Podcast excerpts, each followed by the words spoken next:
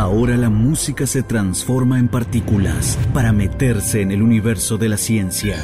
Ahora, es momento del doctor Fabricio Bagliarini, científico Vorterix.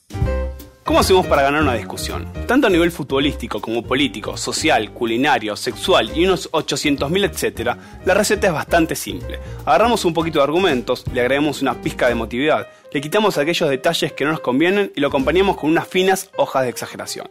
Pero paremos un poco la pelota y marquemos la cancha. Para ganar una discusión, básicamente tenemos que, como un mínimo, basarnos en evidencias experimentales. De esta forma es como la ciencia puede comprender si algo es bueno o malo, si sirve o no, si cura o si no hace nada.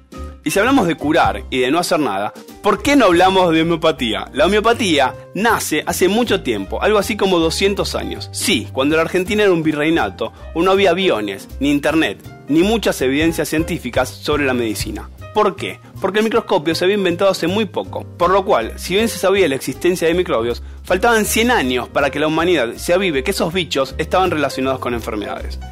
Imaginemos un mundo como en el 1800 y tratemos de deducir el tipo de diagnóstico que los médicos, sin muchas herramientas experimentales, podían brindar. Imaginemos los hospitales y los tratamientos. En ese contexto, donde muchas enfermedades se sanaban con la sangría, es decir, con la pérdida de sangre, un tal Samuel Hahnemann decidió hacer experimentos basados en una idea muy simple, que lo similar cura a lo similar.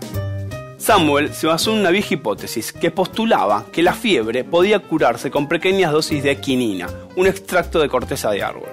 Pero si esas dosis de esta droga eran muy alta, el efecto era contrario, es decir, fiebre. En concentraciones altas se generaban síntomas y en muy bajas, eureka, las curaban. Esta aquí toda la evidencia experimental. Entonces, ¿cómo hacer una posible cura a una enfermedad según la homeopatía? Diluir, diluir y diluir. Bajar la concentración mucho, pero mucho, a fin de generar la sanación y la inmortalidad. Para el gran Samuel, la idea era tomar un principio activo, diluirlo 100 veces. A eso, diluirlo otras 100 veces más y otras 100 veces más. Así, 30 veces. Es decir, que por cada molécula de principio activo hay una cantidad innombrable de moléculas de agua. Para imaginarlo, es algo así. Es como tener un mililitro de complejo activo en un volumen representado con una esfera de agua de 131 años luz de diámetro. Más o menos el volumen que ocupa 130 sistemas solares. En otras palabras, nada, absolutamente nada. Bajo esa lógica, por ejemplo, para evitar la diarrea, se toman diluciones de excremento canino. Para dormir, una dilución de café, y así miles de cosas más. Entonces, ¿Qué dice la ciencia sobre la homeopatía? Que el efecto de la nada es igual a tomar nada. Entonces, ¿cuál es la sorpresa? Que en la actualidad muchas asociaciones médicas siguen formando profesionales, profesionales que se basan en ninguna evidencia científica, profesionales que utilizan la homeopatía para tratar desde el insomnio hasta enfermedades infecciosas como el HIV o la malaria. Ahora es la parte en la cual esperamos que las preguntas te las empieces a hacer vos.